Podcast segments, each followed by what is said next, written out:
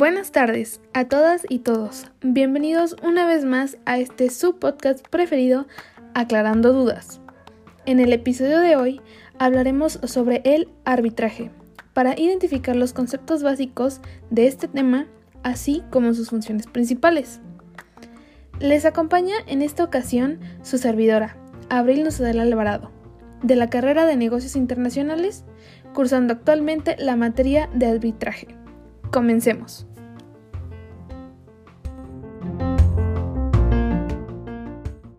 El arbitraje forma parte de las instituciones más antiguas del derecho internacional, tanto privado como público.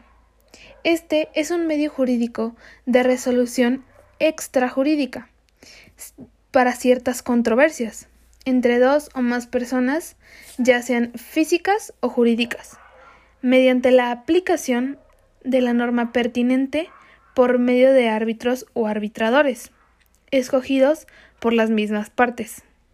Estos a su vez generan un laudo arbitral. Para entender más sobre el arbitraje, primero debemos de tener muy claro el concepto de comercio internacional. Lo podemos definir como aquellas transacciones de compra-venta de bienes y servicios entre dos o más países. Ahora hablemos un poco más del arbitraje, en este caso el nacional. El Centro de Arbitraje y Conciliación lo define como una figura donde un tercero totalmente imparcial y especializado en la materia actúa como un juez en la solución de controversias dentro del mismo territorio nacional, emitiendo así un fallo llamado laudo arbitral.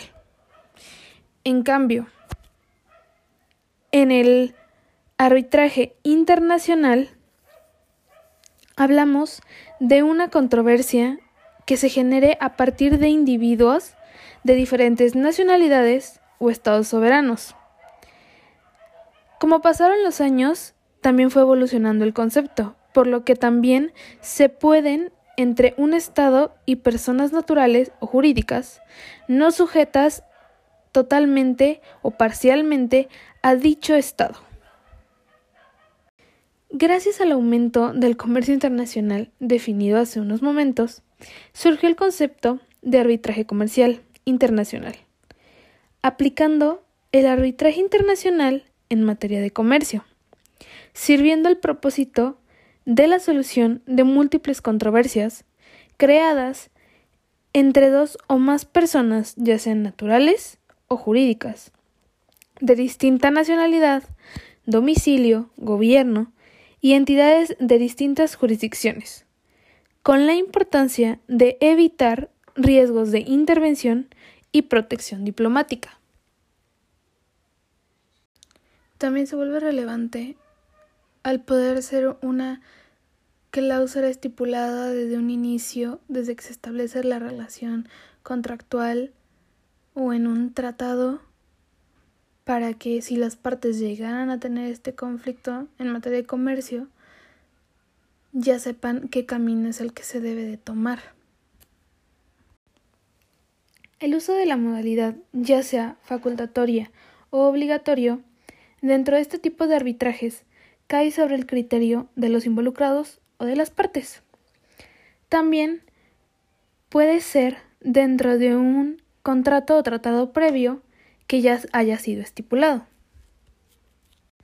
Puede ser también a su vez clasificado en arbitraje ad hoc o institucional, según las normas que se pacten y establezcan para cada caso en concreto, y para la regulación del mismo.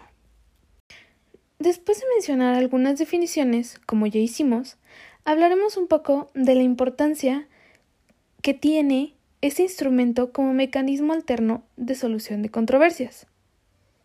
Claramente, o para mí, la ventaja se puede obtener al ser una persona especializada la que forme parte de nuestros árbitros.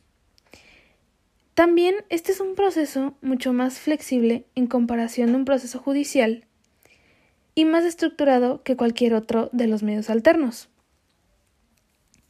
A su vez, a las empresas les conviene al ser sumamente eficiente y práctico. Para los negocios internacionales, el arbitraje comercial internacional tiene su importancia al suponer una forma de resolver conflictos más económica. También se puede llegar a evitar el litigio, que es o impone una suma mucho mayor.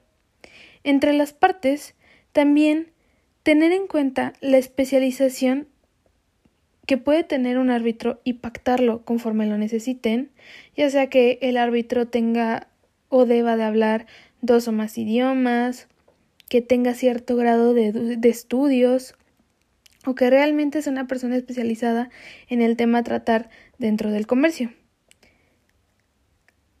Esto podría evitar muchos más, así como también la libertad que tienen las partes en la elección de la asistencia o de la guía que se puede encontrar en las diversas instituciones u órganos creados en materia de comercio internacional.